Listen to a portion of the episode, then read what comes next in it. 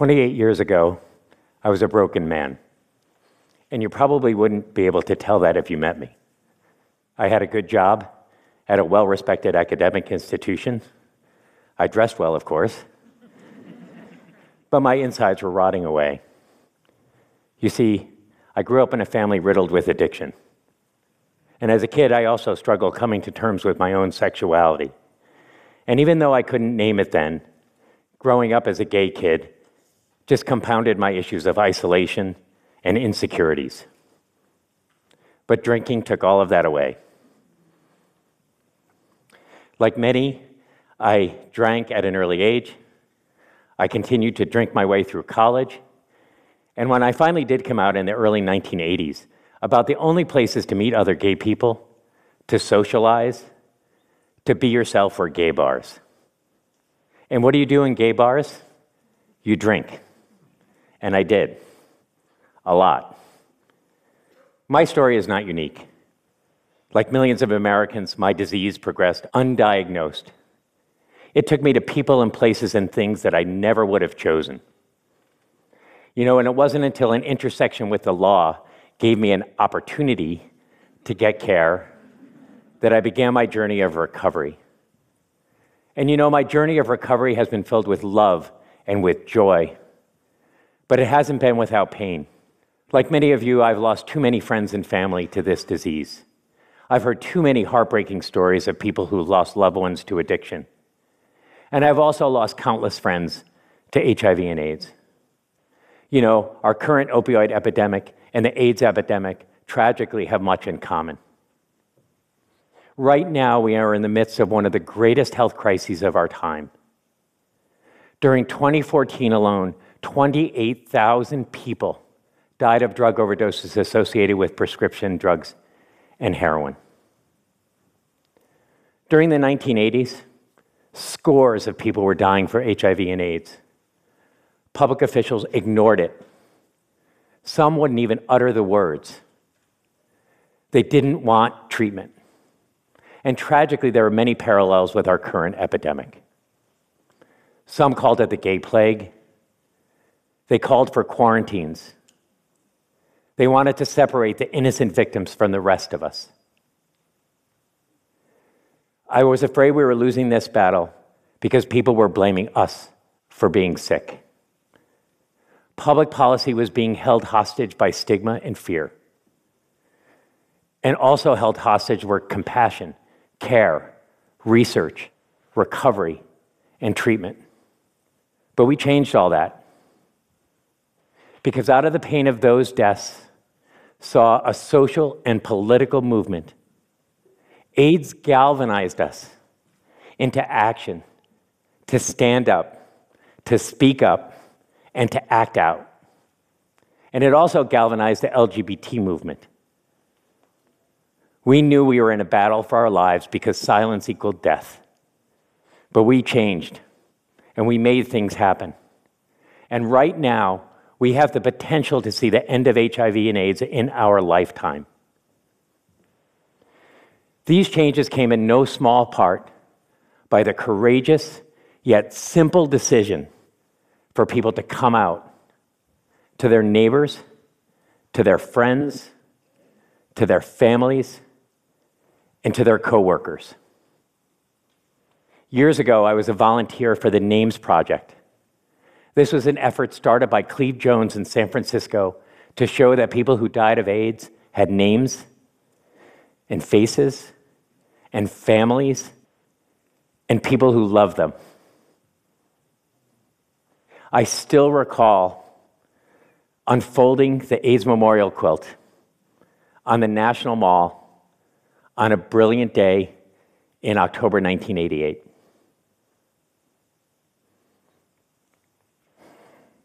So, fast forward to 2015. The Supreme Court's decision to strike down the ban on same sex marriage. My husband Dave and I walk over to the steps of the Supreme Court to celebrate that decision with so many other people. And I couldn't help but think how far we came around LGBT rights, and yet how far we needed to go around issues of addiction. When I was nominated by President Obama to be his director of drug policy, I was very open about my recovery and about the fact that I was a gay man. And at no point during my confirmation process, at least that I know of, did the fact that I was a gay man come to bear on my candidacy or my fitness to do this job. But my addiction did.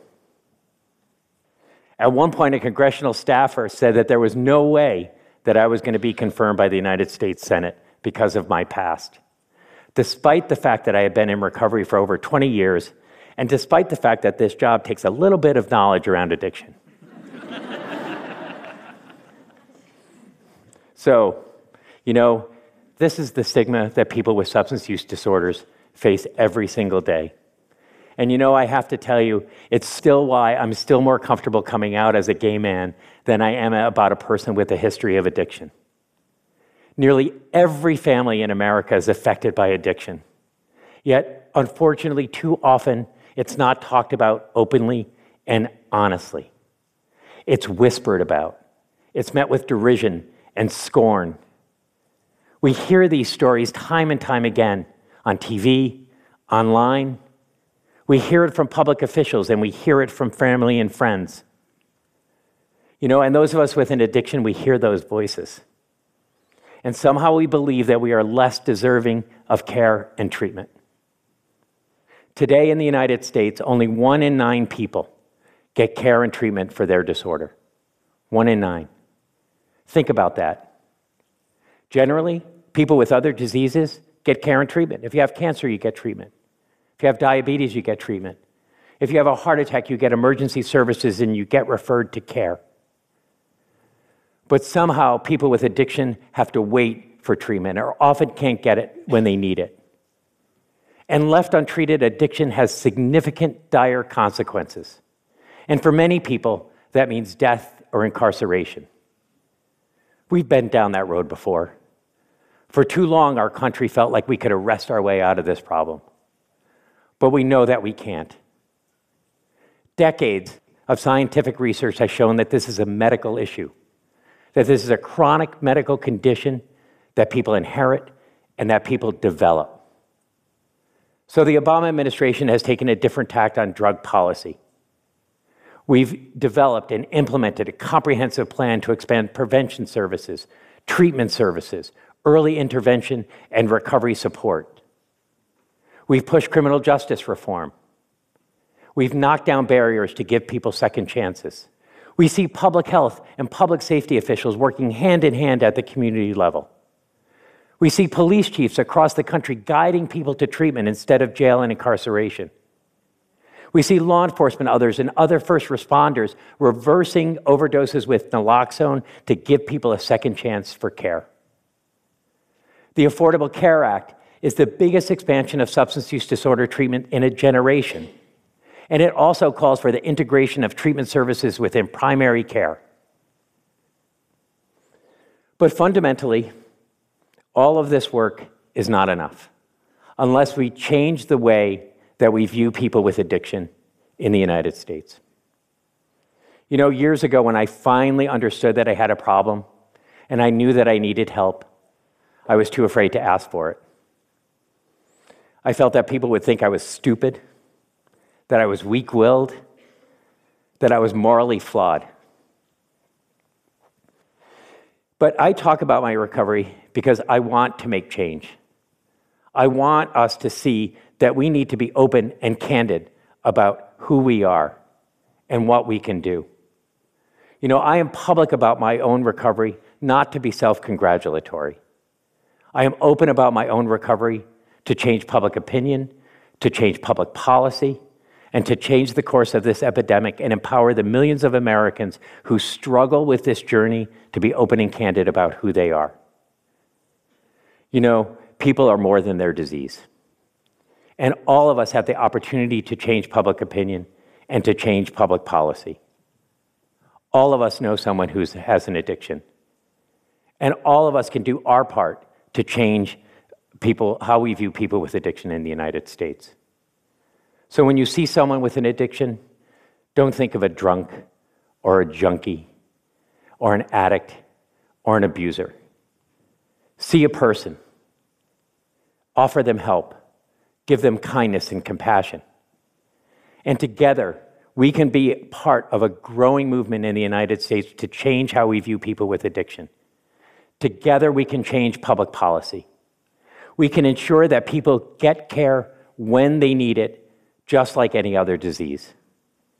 We can be part of a growing, unstoppable movement to have millions of Americans enter recovery and put an end to this epidemic. Thank you very much.